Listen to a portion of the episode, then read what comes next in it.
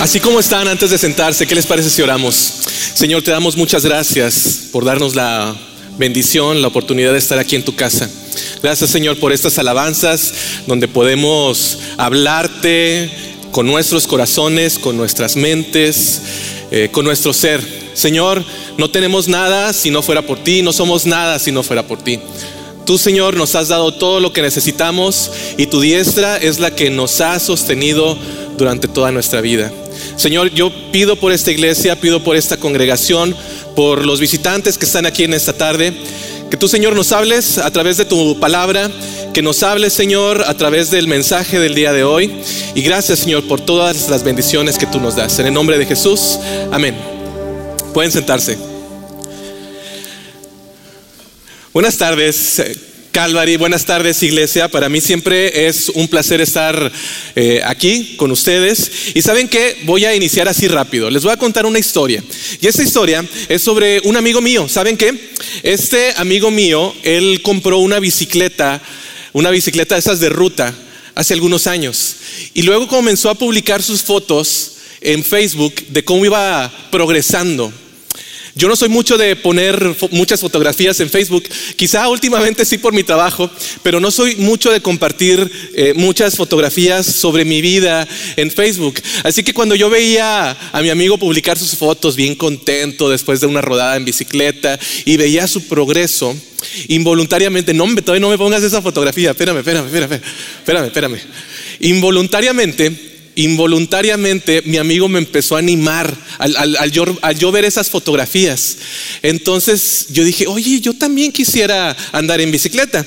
Así que hablé con él y él me, vendió una de sus bicicletas usadas y, comencé a rodar solo. Me compré mis, luces, mi casco y salí a las cinco y media de la mañana de mi casa a rodar, a rodar solo. Así que este, mi amigo, él ya tenía experiencia de algunos años, ya había rodado y me dice, oye, ven, te invito a un grupo y, y nos vamos rodando. yo, ah, perfecto, me encantaría rodar en un grupo. Lo que yo no sabía es que después de cinco millas de haber andado en este grupo, yo ya no podía sostener el ritmo, ya no podía, yo ya iba bien cansado.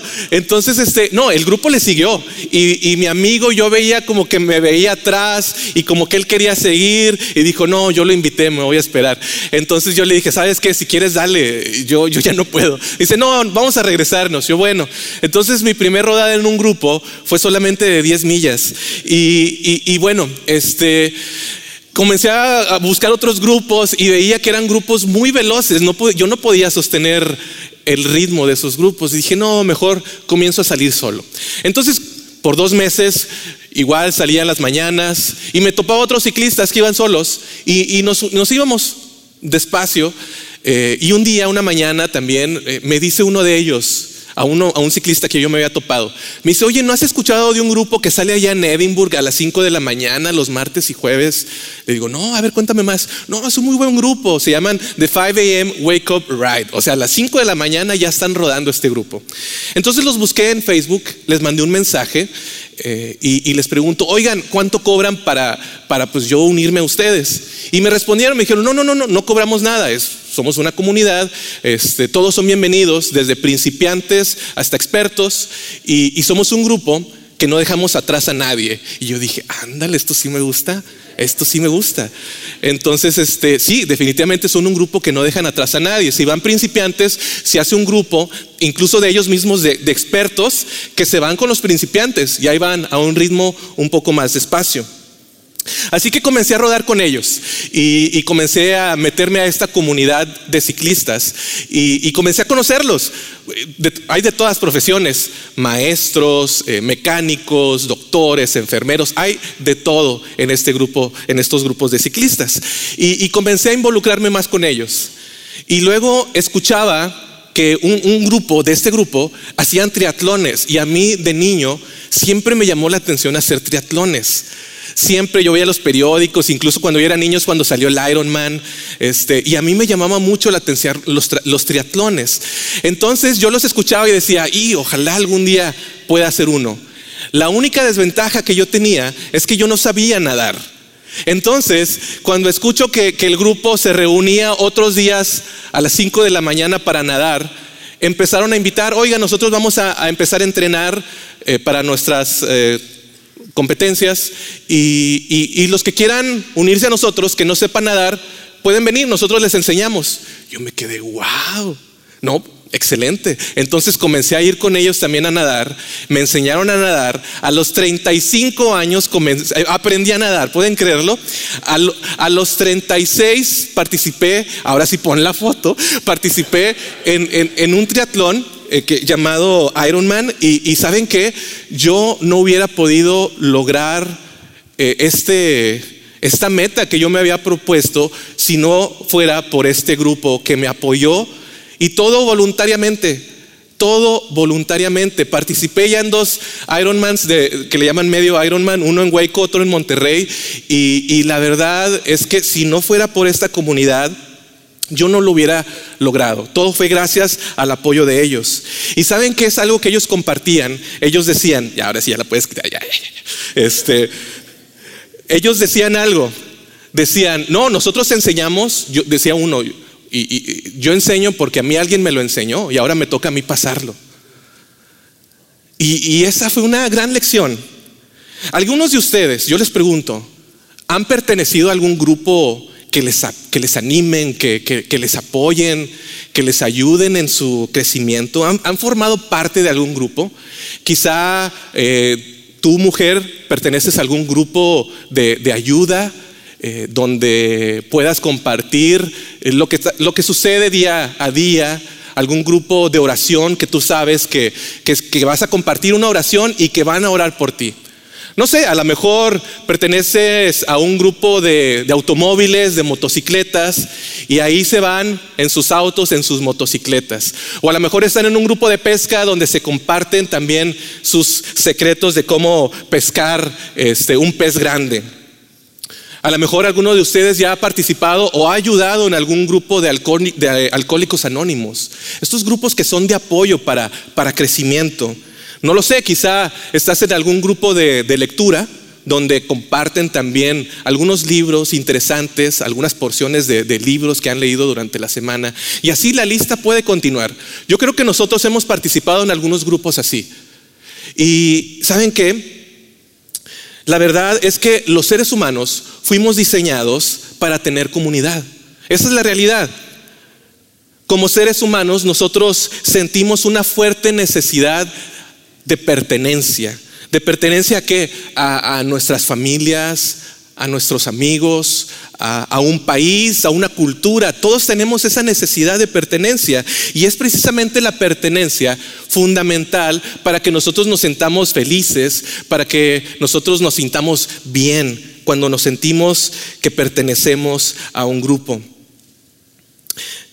Y saben, pertenecer a una comunidad nos hace sentir así, nos hace sentir que formamos parte de ese grupo y ya nos sentimos con ese sentimiento de pertenencia y nos permite tener un crecimiento mutuo. ¿Por qué? Porque hay quizá metas en común, hay anhelos en común y, una, y una comunidad comprometida quiero hablar de una comunidad comprometida, esa que, está ahí para apoyarte, esa que está ahí para, para decirte, hey, échale ganas, para compartir esfuerzos mutuos, para, para conectarse, para tener un aprendizaje y para tener una pasión mutua.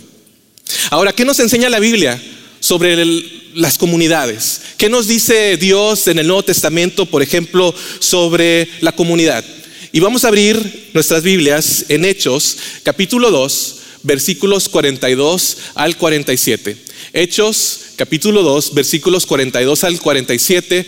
Eh, la nueva traducción viviente, esta traducción la tenemos en las pantallas y dice lo siguiente, dice, todos los creyentes se dedicaban a las enseñanzas de los apóstoles, a la comunión fraternal, a participar juntos en las comidas, entre ellas la cena del Señor y a la oración.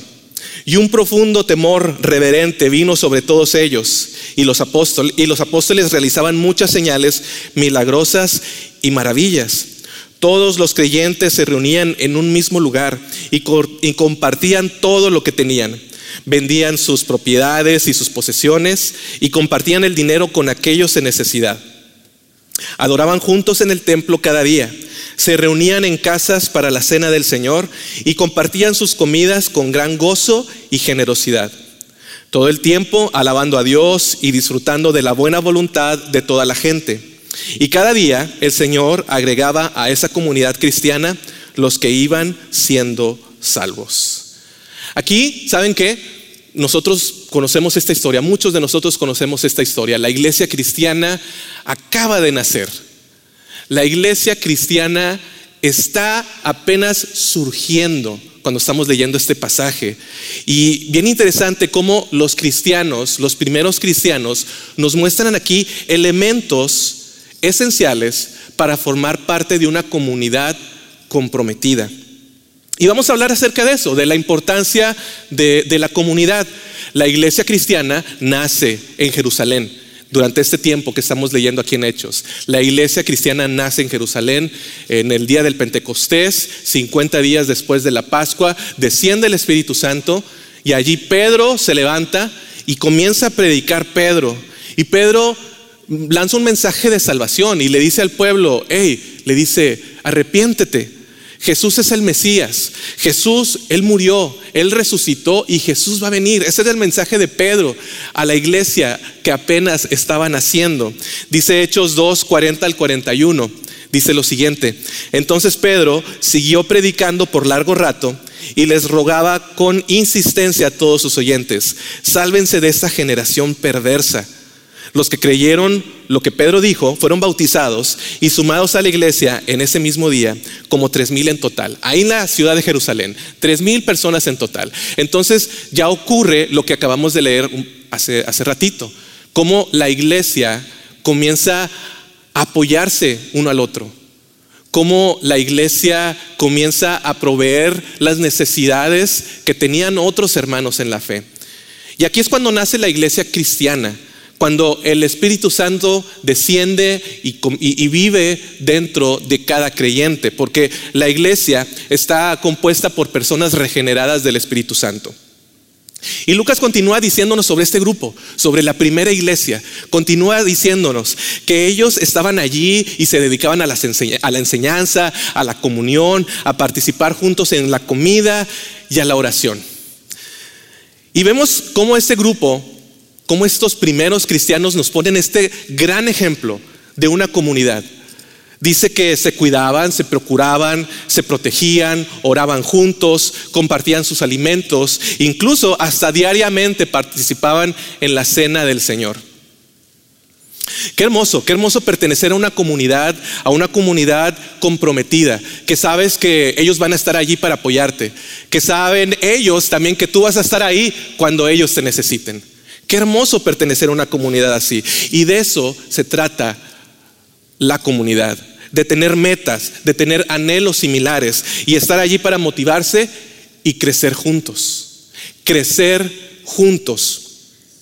Lamentablemente, eh, esta idea de, de comunidad ha disminuido en nuestra sociedad en los últimos años.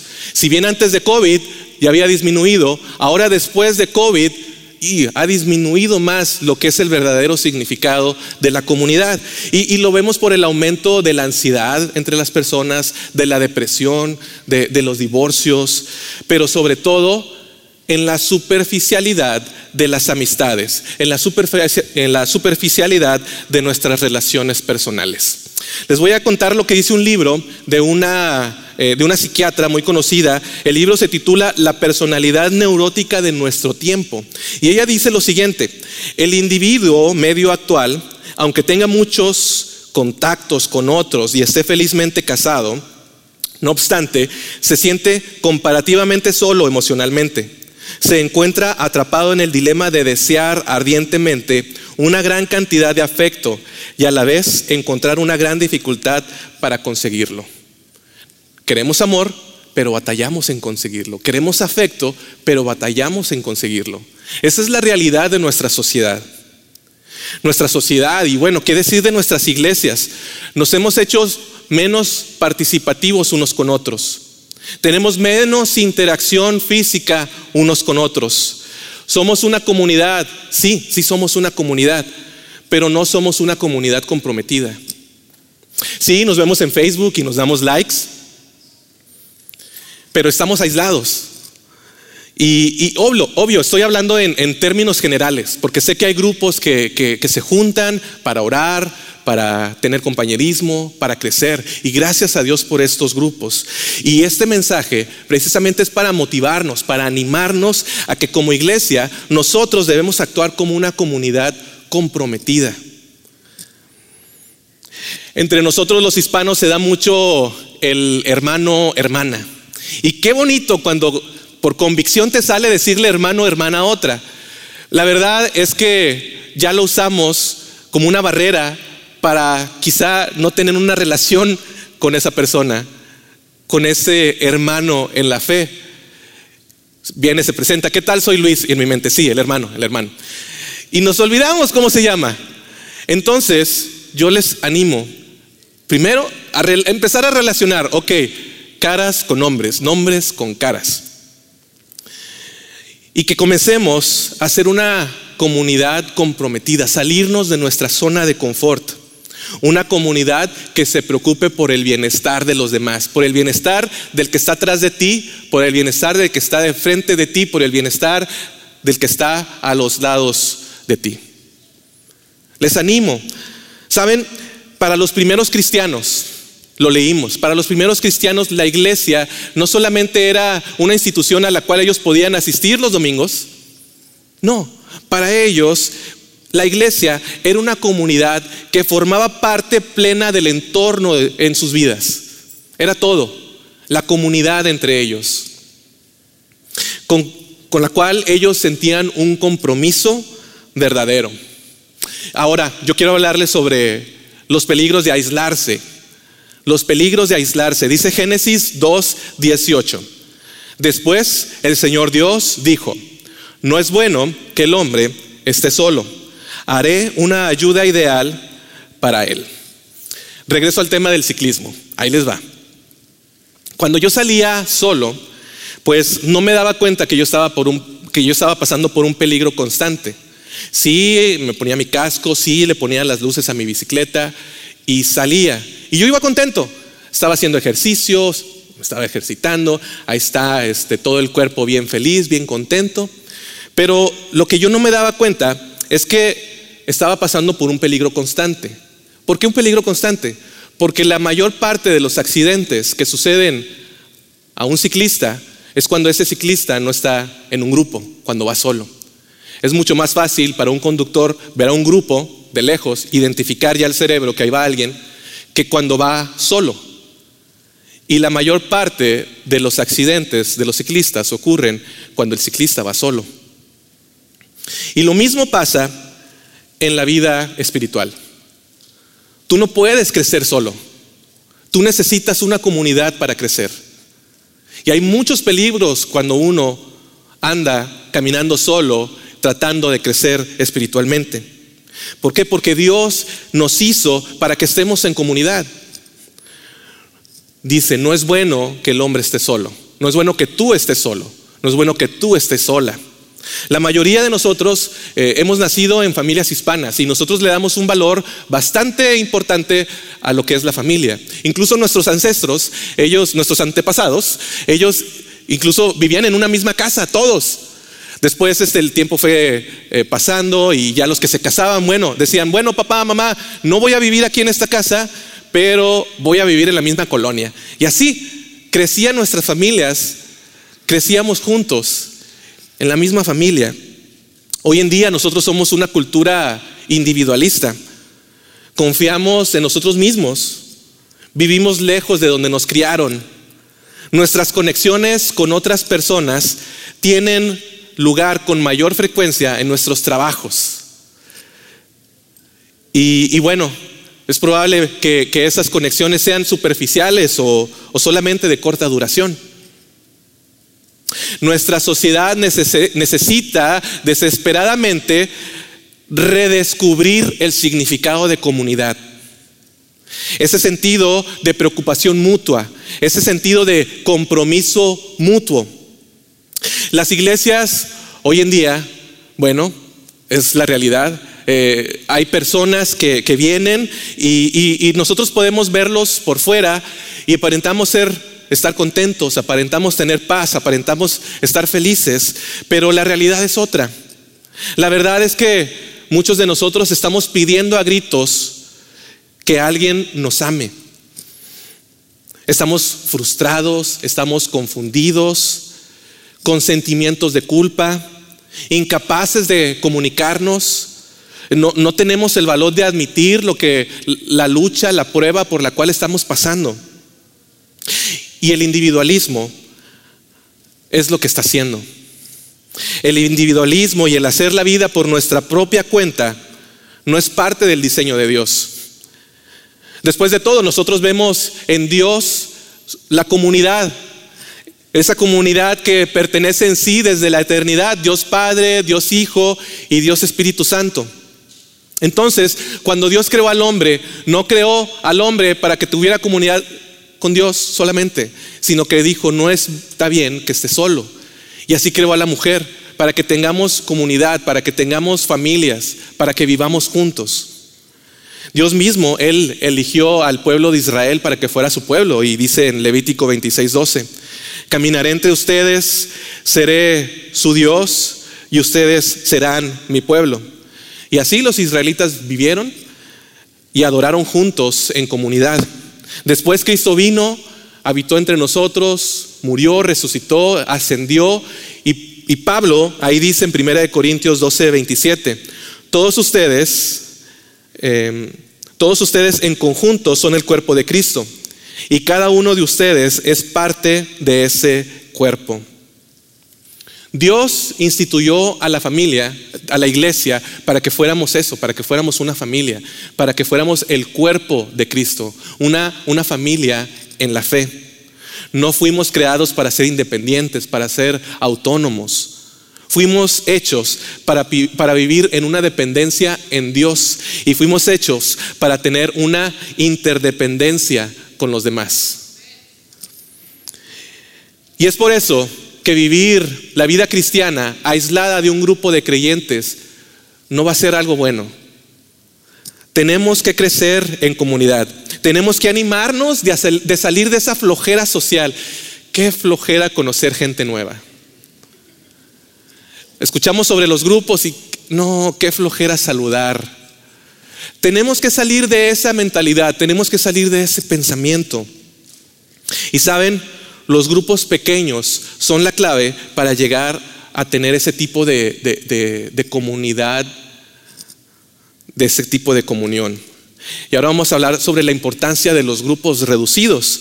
Lucas 6, 13 dice, al amanecer, llamó a todos sus discípulos y escogió a doce de ellos para que fueran apóstoles.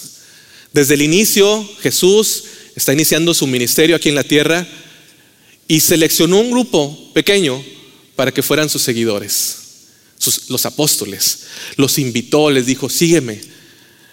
Eh, invirtió tiempo en ellos, eh, los alimentó, los, los preparó, les enseñaba, los cuidó, sirvió con ellos. Y saben, mucha gente eh, en la actualidad está insatisfecha por el tipo de relaciones que tienen, por el tipo de amistades que tienen, porque quizás sean amistades superficiales, que puede cambiar ese pensamiento, puede cambiar esa amistad cuando hay un grupo pequeño, cuando hay más relación eh, en comunión uno con otro cuando hay un grupo reducido. Cuando Denise y yo, cuando mi esposa y yo llegamos aquí a Calvary, les voy a ser sincero, nosotros decíamos, no, no queremos una iglesia grande. Nosotros no queremos una iglesia grande. Pero en nuestra búsqueda para ser miembros de una iglesia, nosotros llegamos aquí a Calvary y nos sentimos bien recibidos por, por los hermanos. Nos sentimos, nos sentimos muy bien y dijimos, sí, como que Dios nos quiere aquí. Y aquí nos quedamos. Pero ¿saben qué? Nosotros comenzamos a conocer más a nuestra familia de la fe cuando comenzamos a visitar los grupos los miércoles, cuando empezamos a visitar los grupos los domingos en la mañana antes del servicio. Ahí es cuando comenzamos a tener más comunión y a conocer a más personas que son de la misma familia de la fe. Y es por eso tener, es por eso que es importante tener grupos pequeños. Y, y sí, Dios quiere que haya comunidad entre nosotros. Y, la escritura es clara, dice, si, queremos experimentar a Dios, bueno, debemos de, de leer su palabra, debemos de confiar en el Espíritu Santo y debemos de tener comunión con otros. Porque probablemente el abrazo que te dé un hermano, una hermana en la fe, es un abrazo que Dios mismo te está dando. Los grupos pequeños es donde nosotros nos podemos acercar, donde nosotros podemos conocernos, cuidarnos, desafiarnos, apoyarnos, donde podemos compartir, donde podemos confesar nuestros pecados, donde podemos ser perdonados, donde podemos perdonar, donde podemos reír, donde podemos llorar y donde podemos crecer juntos. Podemos llamarle de muchas formas a estos grupos, pero el fin es el mismo, es crecer espiritualmente juntos, cada uno de nosotros, cuidarnos, apoyarnos en oración, apoyarnos en necesidades. Si no fuera por los, por los, grupos pequeños, muchos de nosotros estuviéramos batallando en nuestro crecimiento espiritual. Y probablemente tú estás pasando por eso, estás batallando en tu crecimiento espiritual. Bueno, yo quiero decirte, acércate a un grupo pequeño. Les voy a decir por qué es importante eh, asistir a un grupo pequeño. ¿Por qué? Porque fomenta las relaciones que son así, estrechas. Pero tú dices, ah, yo soy bien antisocial. Hay que salirse de su zona de confort. Hay que salirse de su zona de confort. Brindan también una introducción a la fe cristiana a los que no son creyentes, los grupos pequeños. Brindan una forma ideal de atender las necesidades de las personas dentro de la iglesia. Brindan una manera para que los cristianos vivan su fe entre ellos, en lugar simplemente nada más de venir y escuchar un sermón, escuchar una predicación. Participan en la oración unos con otros. Las peticiones se comparten ahí en esos grupos. Permiten la edificación mutua y también fomentan el desarrollo de liderazgo dentro de los grupos, porque una persona la está dirigiendo y probablemente no esté ese domingo, bueno, otra persona se puede encargar. Entonces, hay muchos beneficios dentro de los grupos pequeños.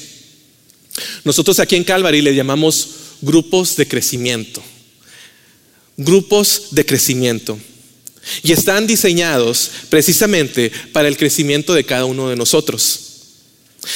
El crecimiento personal no, no va a ocurrir en forma aislada. El crecimiento personal va a ser el resultado de tener relaciones con las que puedas interactuar. Sí, COVID vino a, a, que las iglesias nos reajustáramos. Gracias a Dios nos hemos estado reuniendo en el santuario para adorar. Gracias a Dios hemos abierto de nuevo los grupos y ahora se llaman de crecimiento para así animarnos a crecer mutuamente.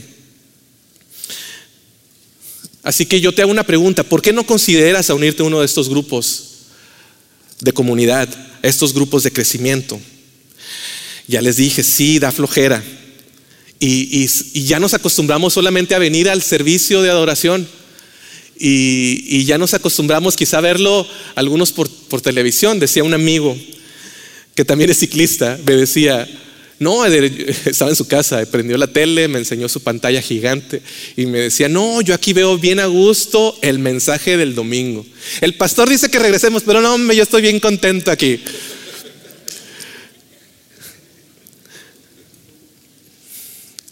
la pandemia sí nos ha traído muchos daños sociales.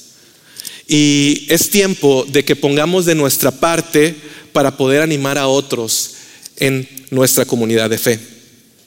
Así que se imaginan, ¿qué, pasaría si, si, sí, ya sé, ya separaste tu domingo para venir al servicio? Pero ¿qué pasaría si tú en tu agenda le pones, ay, voy a llegar a las 11 para entrar a un grupo de crecimiento? ¿Qué pasaría? Bueno, yo les digo qué es lo que pasaría. Sí, además de ser de bendición para ti, Tú serías de bendición para otros en ese grupo. Nos conoceríamos más, nos cuidaríamos más, recibiríamos el apoyo que necesitamos para crecer. Y sí, nos va a ayudar incluso en nuestra salud mental, porque el COVID ha traído muchos problemas. Es tiempo, iglesia, de que nos volvamos a, descubrir el sentimiento, el, sentido de comunidad, de una comunidad comprometida. Y cuando nosotros, la iglesia, los cristianos, actuamos como la iglesia, la primera iglesia, lo leímos en Hechos, cuando nosotros actuamos como esa iglesia, como una comunidad comprometida, siempre va a hacer que la iglesia esté sana y estable. Y nosotros aquí en Calvary yo creo que hemos estado haciendo lo necesario para, para continuar siendo una, iglesia sana y una iglesia estable. Pero para continuar haciéndolo nosotros necesitamos de ti. Necesitamos de que crezcamos en comunidad, de que escojamos nuestro grupo de crecimiento y salirnos de nuestra zona de confort, eh, salirnos de esa flojera social y decir, Señor, ayúdame yo también quiero crecer.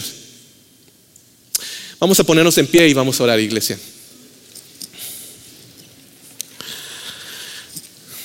Señor, te agradezco mucho por el ejemplo que tú nos has dejado en tu palabra, desde, desde el saber que no somos creados para estar solos, desde el saber que fuimos creados para estar en comunidad. Y luego al ver ejemplos como la iglesia primitiva, era estos primeros creyentes que suplían todas las necesidades, que, eh, que, más de ser una, una iglesia eran una familia, era una familia espiritual, era una familia que se cuidaba.